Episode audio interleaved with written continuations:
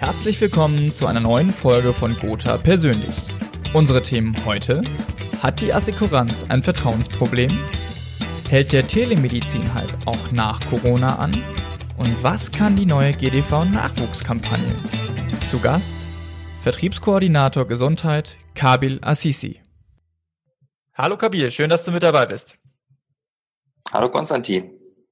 Ja, wir haben uns jetzt eine Zeit lang nicht gehört, aber schön, dass du wieder mal am Start bist. Deswegen lass uns doch auch direkt in die Fragen reinstarten. Sehr gerne. Ja, ich würde gerne mit einem Thema starten, was einiges an Resonanz hatte jetzt in den letzten Tagen, denn es gab mal wieder in der Öffentlichkeit eine saftige Watschen, wie man bei uns in München sagt, für die Versicherungsbranche. Verbraucher, das hat das Magazin Reader's Digest erfragt, vertrauen der Assekuranz nicht. Die Branche rutschte sogar in diesem Jahr in dem Vertrauensranking, was das Magazin macht, auf den vorletzten Platz, also einen Platz nach unten. Da würde ich ganz gerne mal von dir wissen, wenn du solche Schlagzeilen liest und auch diese Diskussion darum mitbekommst, was geht dir da so durch den Kopf? Was regt das auch bei dir so an Emotionen? Ja, also es stimmt mich natürlich schon ein bisschen traurig. Das Image der Versicherungsbranche in unserem Land, also in Deutschland, ja, ähm, eine solch schlechte Reputation besitzt. Ich denke dann immer an andere Länder, also vor allem zum Beispiel auch an Großbritannien und mein Cousin, der in Großbritannien auch in der Finanzbranche arbeitet. In Großbritannien beispielsweise hat unser Berufsbild einen ganz anderen Stellenwert. Da ja, befinden wir uns auf einer Ebene mit Steuerberatern, Anwälten.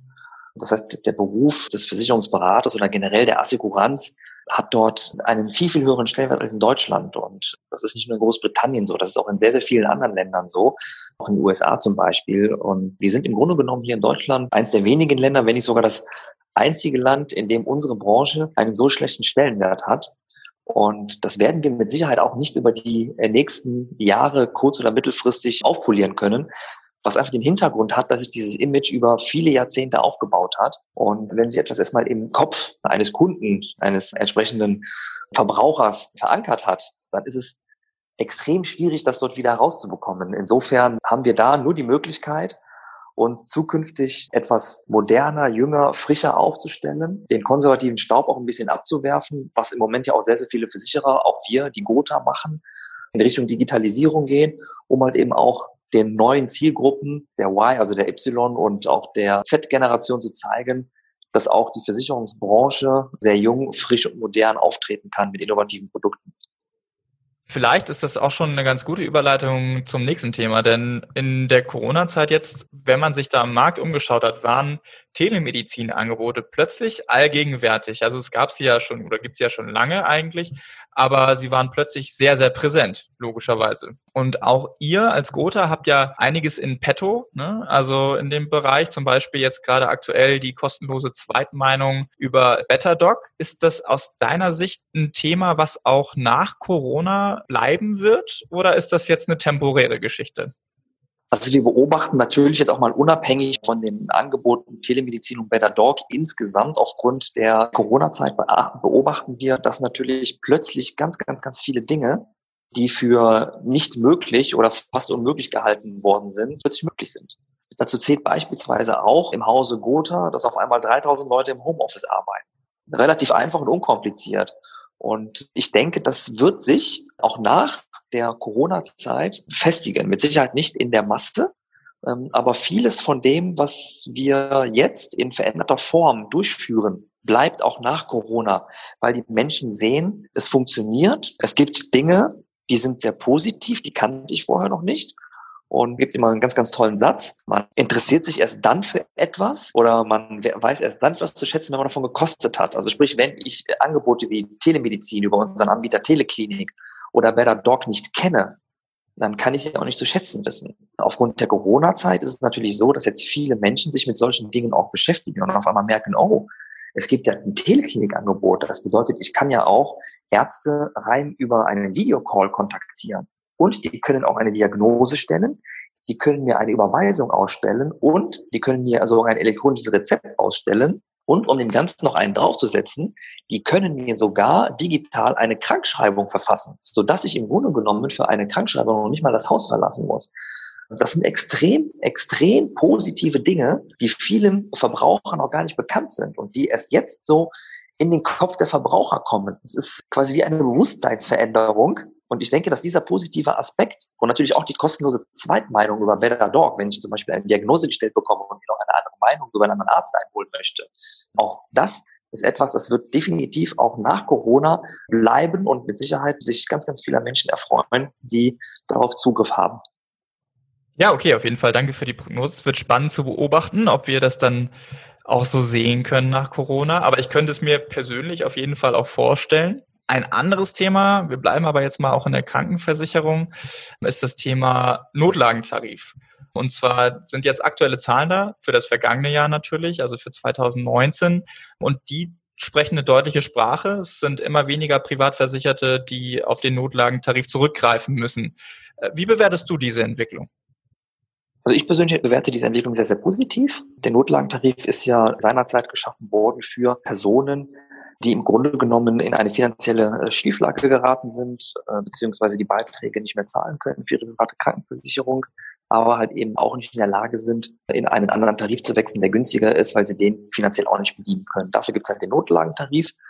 Der liegt, nagel mich jetzt nicht fest, lieber Konstantin, das ist halt kein regulärer Tarif. Ich glaube, der liegt irgendwo zwischen 100 und 150 Euro im Monat, etwas über 100 Euro meines Wissens. Und das ist halt wirklich ein absolut abgerumpfter Tarif, wo man halt wirklich nur die notwendigsten Leistungen bekommt. Und es ist in den letzten Jahren halt zu beobachten gewesen, dass dort immer mehr Menschen in den Notlagentarif gewechselt sind. Und daher bewerte ich das persönlich sehr, sehr positiv, dass jetzt im Jahr 2019 erstmalig weniger Versicherte in den Notlagentarif mussten. Das zeigt A, dass eventuell einfach die richtigen Menschen sich die private Krankenversicherung aussuchen. Das ist natürlich auch ein wichtiger Schritt. Und ich persönlich sage immer, dass man sich die private Krankenversicherung aufgrund der Leistungen aussuchen sollte und nicht aufgrund der finanziellen Ersparnis zur gesetzlichen Krankenversicherung und man sich halt eben auch bewusst sein soll, dass halt eben dieser Beitrag entsprechend auch dann ein Leben lang bedient werden muss. Das sind alles so Dinge, die muss man definitiv äh, vor Abschluss berücksichtigen. Äh, gute Berater sprechen das auch definitiv an und zeigen natürlich auch die Vor- und Nachteile beider Systeme. Und ich denke, wenn man auch umfassend beraten wird, beraten wird im Vorfeld, dann ist halt die Wahrscheinlichkeit, dass man irgendwann in den Notlagentarif muss, auch sehr, sehr gering. Natürlich kann es immer wieder Einzelfälle geben, dass ein selbstständiger Unternehmer plötzlich eine finanzielle Schieflage gerät und deswegen seine private Krankenversicherung bedienen kann. Die wird es immer geben. Aber wir beobachten halt eben auch oder haben auch in den letzten Jahren oftmals beobachtet, dass auch viele, viele Menschen einfach, ja, von sich aus einfach keine Lust mehr gehabt haben, die private Krankenversicherung zu bedienen und ganz bewusst sich haben in den Notlagentarif versetzen lassen.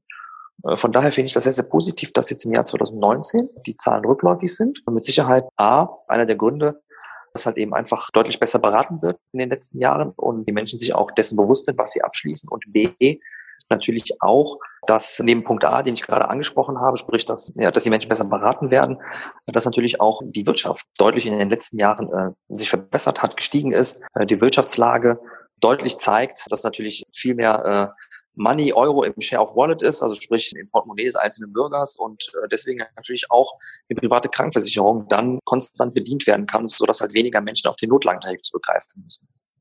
Ja, das wird natürlich nochmal spannend zu beobachten, wie es dann im kommenden Jahr aussieht. Ich meine, durch Corona wird da ja sicherlich leider sich einiges verschieben. Also zumindest. Das ist meine große ausgehen. Befürchtung, dass genau diese positive Entwicklung durch Corona komplett ja, ad absurdum geführt wird und das Ganze sich komplett ins Negative wandelt. Damit müssen wir alle rechnen, ja. Ja, hoffen wir nichtsdestotrotz auch in diesem Fall natürlich das Beste. Du hast vorhin schon ganz kurz das Thema auch sich wieder an den jüngeren Menschen zu orientieren angesprochen. Die Versicherungswirtschaft möchte wieder attraktiver werden und investiert da auch unter anderem in Person oder in Gestalt des GDV, also des Gesamtverbands der deutschen Versicherungswirtschaft. Der hat ja jetzt jüngst eine Kampagne für Nachwuchs in der Versicherungswirtschaft aufgesetzt unter dem Schlagwort werde Insurancer. Hast du dir die Kampagne angeguckt und wenn ja, was hältst du davon?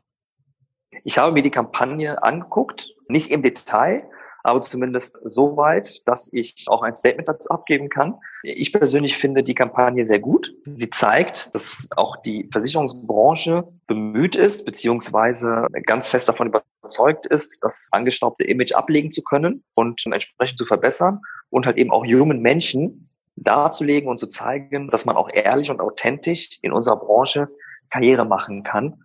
Denn das, was junge Menschen zwischen ich sag mal, 18 und 30 am allerwenigsten interessiert, sind in der Regel Versicherungen. Das ist zum Beispiel auch so ein Punkt, für den ich persönlich einstehe. Ob der irgendwann mal im Lehrplan erscheinen wird, weiß ich nicht.